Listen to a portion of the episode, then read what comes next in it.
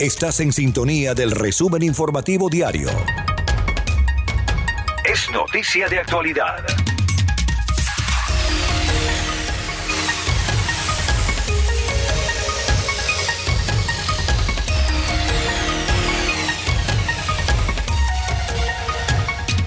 Después de que el presidente Donald Trump, ahora expresidente Donald Trump, dejó la Casa Blanca y se incorporó ya de lleno Joe Biden a su administración y con una gran cantidad de medidas, 17 ejecutivas en solamente la primera jornada, ¿qué va a pasar a continuación? ¿Cuáles serán los retos judiciales que tenga el Senado después de que en la Cámara de Representantes ya se votó por adelantar un juicio político en contra del expresidente?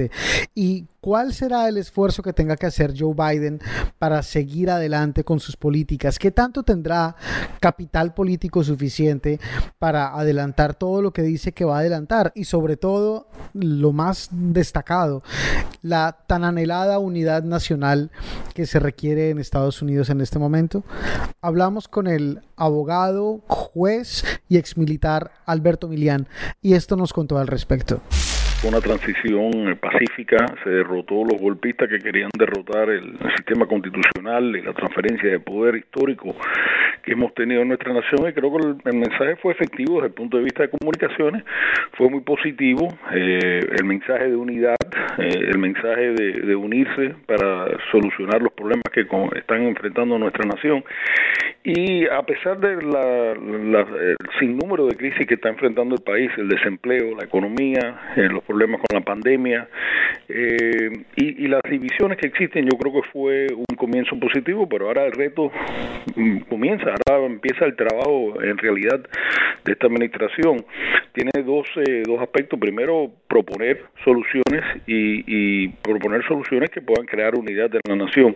Pero creo que todo fue muy positivo, inclusive hay un sinnúmero de congresistas del partido opositor que han dicho que se van a unir a los esfuerzos de solucionar estos problemas y a la misma vez creo que comienza la etapa ahora o la, el capítulo a la hora que se va a, convertir el, el, expresidente en eh, el asma reír y, la caricatura del mundo. Y no digo eso por motivos partidistas, lo digo porque simplemente ya algunos de sus partidarios públicamente lo han estado declarando como un fraude, eh, como un individuo que los engañó, como un individuo que no cumplió con su palabra de, intentar, eh, que es bueno para nosotros, intentar quedarse permanentemente en el poder. Así que creo que es un día positivo para los Estados Unidos de América y creo que tenemos que eh, mirar al futuro con mucho optimismo. Eh, doctor, como siempre, muchísimas gracias eh, por acompañarnos, un verdadero placer y un honor. Estamos conversando con el juez Alberto Milián. doctor, hacíamos un recuento hace solamente unos minutos, hace un día como hoy, hace un año, se diagnosticó el primer COVID-19 en el país. Invitábamos al doctor Manrique Iriarte para una reflexión un año después. Creo que, vale la pena también hacer una reflexión de los últimos cuatro años, o que han sido cuatro años eh, realmente eh, difíciles eh, para la nación y termina este periodo de cuatro años con una insurrección donde un grupo pues de insurrectos toma el Capitolio con la intención expresa de secuestrar, juzgar y ejecutar a las más altas figuras políticas del país, entre ellas al vicepresidente y a la presidenta de la Cámara de Representantes. Eh, ¿Qué hemos aprendido en este, eh, eh, en este periodo de cuatro años, o que nos pueda servir para los próximos cuatro, cuarenta años? Bueno, simplemente yo creo que tenemos que tener mucho cuidado, como han dicho muchos historiadores, de no seleccionar como presidente de la nación una persona que sea un demagogo, que no tenga el temperamento o la, la, calidad humana que sirve para ser un líder de una democracia. Esa es la lección número uno. Eh, no tenemos que tenerle mucho mucho eh, miedo a, seleccionar un populista demagogo. El problema con las lecciones aprendidas es solamente si uno tiene la mente abierta. La realidad es que, por ejemplo, en Latinoamérica todavía no hemos aprendido, tenemos un sinnúmero de, de, figuras políticas que, encajan la caricatura del, del, demagogo populista mentiroso, eh, pero simplemente eh, si no podemos reflexionar, eh, si no tenemos memoria, vamos a mantenernos con esa mentalidad tercermundista. Para los Estados Unidos yo creo que fue uno de los momentos más críticos, yo creo que pues, el 6 de enero va a ser un día de infamia que muchos historiadores van a reflexionar, pero creo que se va a demorar un tiempo. Y ayer, hablando de la inauguración, se habló, eh, en un momento el presidente habló de lo que es mentira y lo que es verdad. Una mentira se repite, se puede eh, proliferar y puede resultar en las acciones violentas que hemos visto. Así que la lección más simple es no seleccionar a un demagogo, no aceptar una mentira. Y, y hay dos, yo creo que tres tipos de personas que tienen que aprender lecciones. Primero, los que son fanáticos políticos de cualquier ideología, que es una repugnancia, nosotros lo debemos conocer bien porque lo vimos en Cuba con los comunistas y los socialistas. La segunda eh, cuestión es, hay las personas que son ingenuas, que no se informan, que no quieren pensar, y, la, el tercer grupo de personas que yo creo que representan un peligro como el que hemos pasado en los últimos tres años, son aquellos que por egoísmo, narcisismo o por aferrarse al poder eh, eh, le facilitan, son los que le, son los que van facilitando ese tipo de mentiras. Y en eso hay un sinnúmero de personas eh, y yo creo que fue una buena señal que el presidente del Senado, Mitch McConnell, salió públicamente y el otro día declaró que el presidente había engañado y basado en una mentira había provocado, había incitado lo que ocurrió en el Capitolio. Así que yo creo que e, esas son las lecciones que tenemos que, eh, que siempre aprender y repetirnos. Y por último, lo que yo siempre creo que es lo más fácil que hacer, que no hay que tener un título de doctor de filosofía, que es ser escéptico y tratar de pensar de una forma crítica, de preguntar cuáles son las pruebas, en qué se basa ese, ese pensamiento. Eh, Roberto, yo, yo tengo ahora solamente 60 años y claro, era un niño cuando ocurrió la tragedia que para mí sigue siendo un, una sombra sobre la historia nuestra, pero en Cuba cuántas mentiras de Fidel Castro fueron aceptadas y repetidas y no fueron cuestionadas. Los disparates tan grandes que Cuba no necesitaba tener relaciones con los Estados Unidos, que Cuba iba a ser el, el, el, un paraíso y, y, lo que dejó fue una montaña de cenizas, pero no habían las personas que preguntaban cómo va a ocurrir eso, en qué fundamento se basa esa mentalidad. Lo aceptaron y lo aprobaron y lo aplaudieron y terminaron exiliados, porque la mayoría de aquellos fanáticos esos locos que se tiraron a las calles, que pedían paredón, terminaron después en el exilio, como Miguel Ángel Quevedo, que lo he comentado muchas veces, que terminó en Venezuela y se suicidó, pero antes de matarse, lo, le escribió una carta a Montaneri que le dijo, mira, nosotros sabíamos la hoja de Fidel Castro, sabíamos que era un mentiroso, que era un ladrón, que era un gante político, pero por X razón aceptaron aquello. Yo creo que esa es la lección. Para mí como cubano, a mí nunca se me olvida eso. Yo soy americano y me gusta el sistema de justicia americano y la constitución precisamente por eso, porque se respeta la constitución. Doctor, muchísimas gracias. Es un placer y un honor tenerlo en el programa.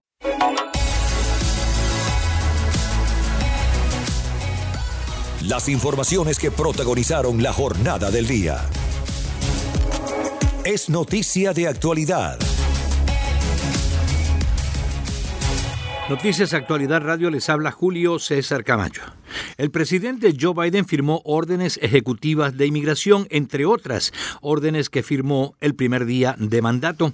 Entre otras figuran inmigración, como por ejemplo terminar la prohibición de los viajeros musulmanes.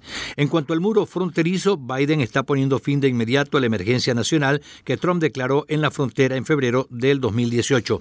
Sobre estas y otras notas de inmigración, vamos a hablar con el abogado Rodrigo Vilar, quien informa la importancia de estas medidas.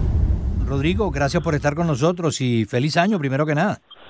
Ah, igualmente a usted y a todos los oyentes y gracias por invitarme. Con el mayor de los gustos. Bueno, primero que nada, hay parecer, al parecer hay buenas noticias de inmigración después de años de no muy buenas noticias, ¿no?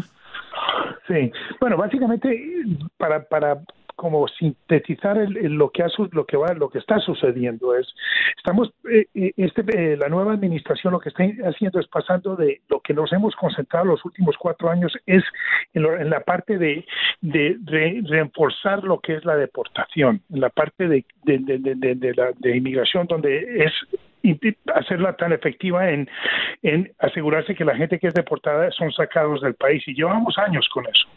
Pero ahora esto lo que va a pasar es para eh, lo que estamos pasando ahora, va, vamos a pasar a un proceso donde van a empezar a mirar eh, eh, un, una manera para las personas que lleven a lo mejor muchos años aquí, y estas son propuestas, ¿no? Quiero que la gente entienda que estamos recibiendo miles de llamadas en la oficina, pero tenemos que darle un tiempillo para que esto, eh, el, que el presidente diga una cosa y luego se convierta a lo mejor en una regulación o se convierta en una ley, para hacer ley tiene que pasar por el Congreso y para hacer regulación pues se tiene que hacer las regulaciones y luego hay demandas en las cortes y todo eso. Hay que tener un poco de paciencia con esto. Pero vamos ahora vamos a pasar a una a un tipo de inmigración que va a buscar mérito. Personas que llevan aquí muchos años trabajando eh, eh, pagando impuestos, eh, no han cometido delitos y se está buscando una manera de a lo mejor finalmente a lo mejor conseguir un proceso donde se puedan hacer residentes. Ahora esto, obviamente, estamos en el inicio, estamos esto acaba de, empezar y es importante que la gente entienda que hay que darle tiempo al proceso.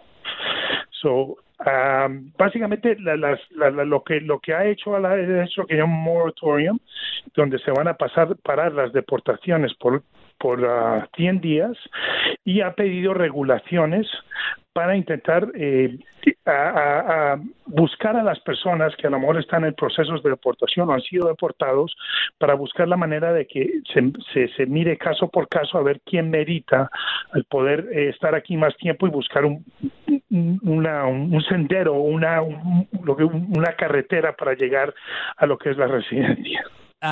abogado, si hablamos de lo que usted ha leído hasta ahora, de las propuestas, y como usted dijo, son propuestas, eso está todavía en proceso, hay cosas que tienen que ser aprobadas por el Congreso, otras que son potestad del presidente.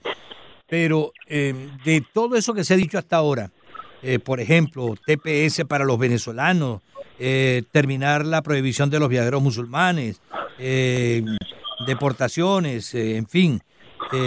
si hablamos de todas esas cosas, para usted como abogado de inmigración, ¿Qué es lo que más realmente eh, preocupa o necesitan los inmigrantes que se encuentran en Estados Unidos y que podrían tener un estatus legal de manera eventual? Sí, bueno, vamos a empezar con los venezolanos para que haya un buen entendimiento de lo que está sucediendo. Hemos recibido miles de llamadas en la oficina estos últimos días. Eh, eh, no, no le han dado TPS. lo que le han dado se llama DED, que es un Deferred Enforcement of Deportation. Entonces, básicamente lo que está diciendo es, como por las condiciones que se están dando en Venezuela, a estas personas no se les puede deportar. Ahora, entiéndeme que esto es de la antigua administración y no sabemos cómo finalmente se va a procesar.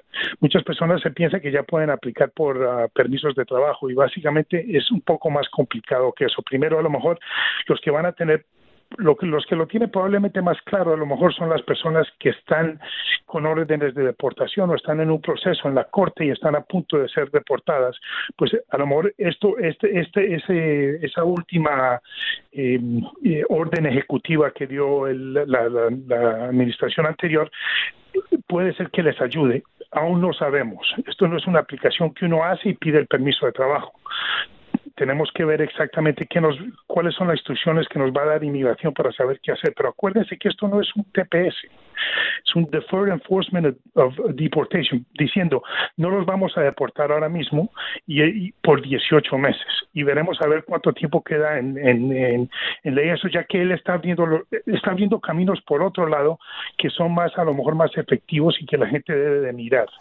Entonces, viendo desde mi punto de vista, y, y haciéndome, nosotros lo que utilizamos son mapas anteriores. o Como sabemos, eh, el presidente Biden fue vicepresidente durante, durante, la administración de Obama. Durante la administración de Obama teníamos algo que se llamaba prosecutorial discretion y era un proceso por el cual si una persona estaba en deportación o estaba, o estaba ya deportado, podía hacer una solicitud para pedir lo que se llama un stay or removal, o podía pedir que se le cerrara el caso administrativamente y, daba situaciones donde podía mantener su licencia de conducir y su, y su permiso de trabajo. Muy amable, abogado, y le deseamos que tenga un feliz día. Muchas gracias a usted y a todos los oyentes y estén atentos. Asegúrense de estar escuchando estos programas para estar al día. Claro que sí, claro que sí. Estaremos informando. Gracias era el abogado Rodrigo Vilar, abogado de inmigración. Es noticia de actualidad. El resumen informativo más completo del día. Más completo del día.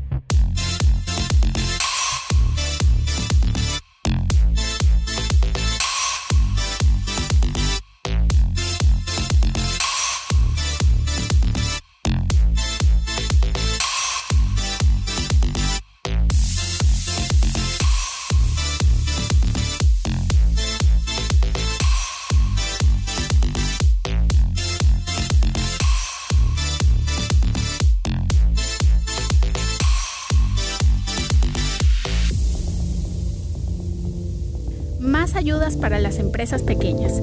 Así le cuenta la comisionada del condado Miami-Dade, Rebeca Sosa a Jolly Cuello, quien habló de estas ayudas a empresarios del condado. Además cuenta que habrá un subsidio de entre 1.000 y 2.500 dólares. Para más información, www.miamidade.gov o puede llamar al 305-267-6377. Comisionada, como mencionaba en la introducción, ustedes todos los años tienen unos recursos que le distribuyen a, los pequeños negocios de sus distritos. Usted ya comenzó... Cada comisionado lo tiene en su distrito. Esto se llama el Mami y Papi, Mom and Pop. Esto es para los eh, negocios pequeños, pero este año por la pandemia ha cambiado mucho porque antes venían físicamente a la oficina, llenaban las aplicaciones. Estas aplicaciones, una vez que son llenas, son revisadas por un grupo independiente totalmente de mí que eh, se asegura de que califiquen, de que las evaluaciones sean hechas y hacen su recomendación. Ya las mías están abiertas desde eh, el 20 de enero hasta el 27 de enero y pueden ir a la página de www.miamidade.gov eh, distrito 06 Home y ahí pueden buscar las aplicaciones.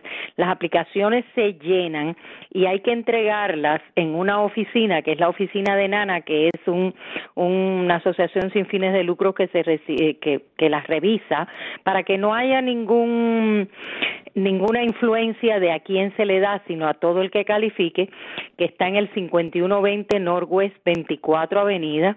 Cualquier cosa pueden llamar a mis oficinas, pero todo el que solicite tiene que asistir a un taller de trabajo que es obligatorio, pero esta vez no va a ser personal como lo ha sido en el pasado. Esta vez va a ser el lunes enero 25 y el miércoles enero 27. El lunes 25 va a ser a las 11 de la mañana y el miércoles va a ser a las 2 de la tarde. Y tiene que ser un meeting a través de la computadora por Zoom que ahí están todos los números a los que ellos tienen que dar y pueden recibir entre mil y hasta dos mil quinientos dólares las empresas y no tienen que devolver ese dinero. Eso es un subsidio que se le entrega a ellos y más ahora, sí lo hemos hecho, llevamos 16 años haciéndolo, pero este año pues queremos ampliar mucho más para ayudar a muchos más negocios, ya sea pagar renta, ya sea pagar la electricidad, ya sea un equipo que necesitan, todas cosas que califiquen y tienen que demostrar dónde lo compraron y el dinero va directo. Por ejemplo, vamos a suponer que un negocio necesite comprar algo en una tienda, la tienda X. El, el cheque va directo a la tienda X, no va a un bolsillo independiente. O sea, es un, un programa que está muy bien estructurado. Ahora, uh, comisionada, algo muy importante. ¿Cada uno de los comisionados tiene un método diferente para distribuir esos recursos o, lo han unificado y, va a ser así por lo de la pandemia? Bueno, cada uno tiene, eh, eh, tiene la forma de llevarlo a cabo. A mí siempre me ha gustado, incluso aunque Nana lo visa, eh, yo siempre tengo voluntarios del distrito que revisen todo para asegurarse de que califiquen y de que no tenga ninguna influencia a quien se le da y esperamos que soliciten bastante y esperamos poder tener el dinero para darle a todos. Haremos todo lo posible por hacerlo. ¿Cuáles son esos requisitos, comisionado? Son distintos, eso te lo dice la, la, cuando entras a la página, tú ves todos los requisitos.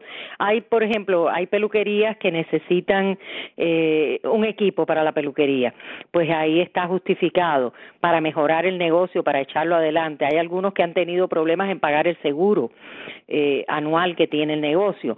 Hay algunos que sencillamente ahora en este momento las rentas. O sea, este, estamos muy abiertos en las cosas que se puedan ayudar para pasar este momento tan difícil. Mm, claro que sí.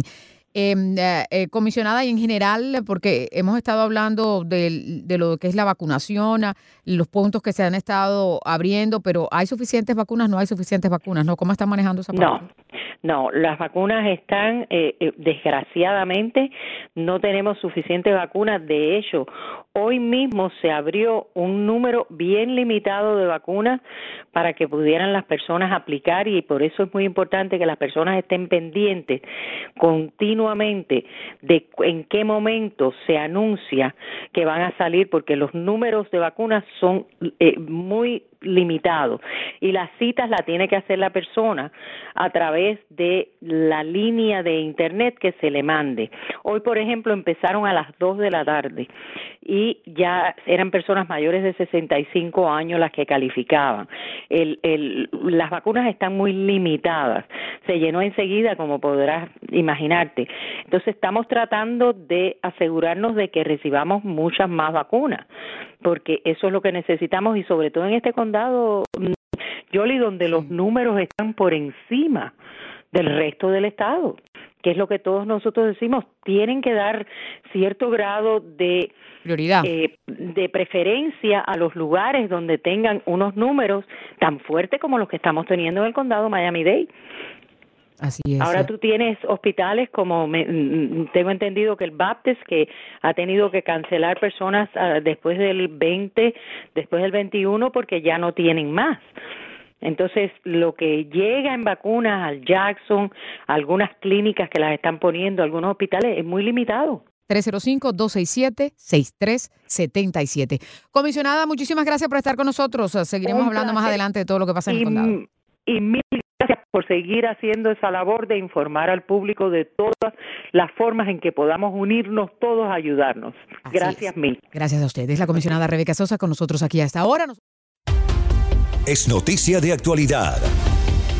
Toda la información que debes conocer. Amigos, dentro de poco la legislatura estatal tendrá que tomar decisiones importantes que tienen que ver con el presupuesto del Estado cuando hay cerca de 3 mil millones de dólares menos en las arcas del gobierno estatal debido a la pandemia y a la poca actividad económica que en este momento en ciertas industrias se está desarrollando. Para hablar de esto y de otros temas, conversamos con el representante estatal Daniel Pérez. Bueno, eh, representante, cuéntenos un poco eh, qué está haciendo el gobierno estatal para socorrer algunas empresas que todavía no se han podido recuperar.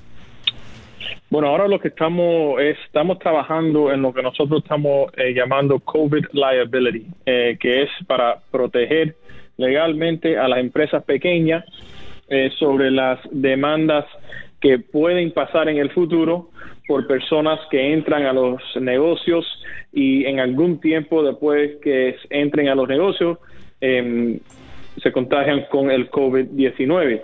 Lo que nosotros ahora estamos haciendo es, estamos em, tratando de pasar una ley, ya pasó un comité, es eh, House Bill número 7, y lo que estamos haciendo es que si un negocio, si una empresa pequeña eh, se porta con una responsabilidad de parte del Departamento de Health, eh, del CDC, y hace todas las cosas correctas, em, se protejan a ellos mismos, a los empleados, a los clientes, entonces, para echarle una demanda a ese negocio, hubiera tener que hacer algo objetivo eh, y de, con, con, el intento malo para darle el COVID-19 a una persona para que ellos pudieran ah, tener una demanda hecho contra ellos. Eso es una ley que nosotros ahora estamos trabajando porque lo que pasa es que si no pasamos una ley como esa, eh, las demandas van a entrar por los miles y las empresas pequeñas no van a tener la flexibilidad ni el ingreso para defenderse como lo tienen que hacer. ¿Cómo, cómo evalúa usted el trabajo que se está haciendo en, en, general en todo el estado, pero específicamente acá en el sur de Florida, en el condado de Miami-Dade, eh, en una escala de 0 a 100, como si fuera la calificación de un examen de universidad, 100, 100 siendo lo mejor, ¿qué puntuación le daría? Bueno, ahora es que no todo está bajo el control del condado, ni el alcalde Jiménez cuando era alcalde, ni la alcaldesa Levin Cava. Te doy un ejemplo. Ahora nosotros tenemos un problema con las vacunas. No hay suficientes vacunas eh, en Miami para dárselo a la persona, a las personas de la tercera generación, a las personas que están en los hospitales, a los doctores, a los maestros. Sin embargo, hasta esta mañana cuando estaba en, estaba, estaba en camino para salir de la casa y el que me recoja eh, la basura me dice, eh, Daniel, ¿te puedo hacer una pregunta? Y le dije, sí, ¿qué, es lo que está pasando? Dice, mira, yo vengo en contacto con muchas personas, no están pensando de mí. Y él tiene toda la razón. Hay tantas personas que necesitan a recibir eh, la vacuna, que es necesario para recibirlo, que lo quieren recibir, pero no estamos recibiendo el aumento que pensábamos que íbamos a recibir estatalmente. Eso no es culpa ni de la alcaldesa, ni de nosotros, ni del gobernador. Si, si llegan de la Florida, el gobernador va a tener la oportunidad para dárselo a los condados. eh, pero hoy en día no hay suficiente. Eh, así que es, difícil para darle un grado al condado porque no todo está bajo su poder. Claro. Y no hay forma de que los estados puedan contratar la vacuna directamente y pasar la cuenta luego al Departamento Federal de Salud, ¿no? Es que no no es no es asunto de la cuenta, no es asunto del pago, es asunto que no lo pueden eh, crear, fabricar.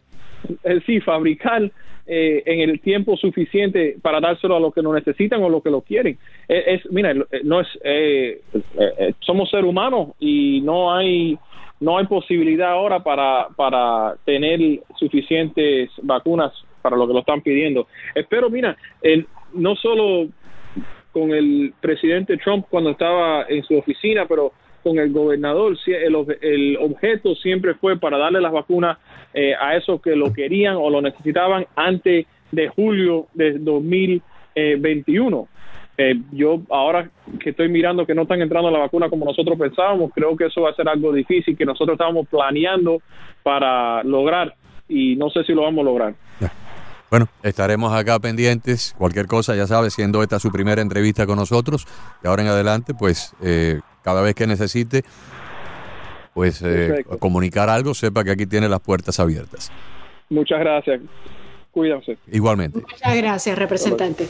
Daniel Pérez con nosotros, él es el representante estatal por el distrito 116. Esto abarca la zona del Dural, Westchester, Sunset y Kendall.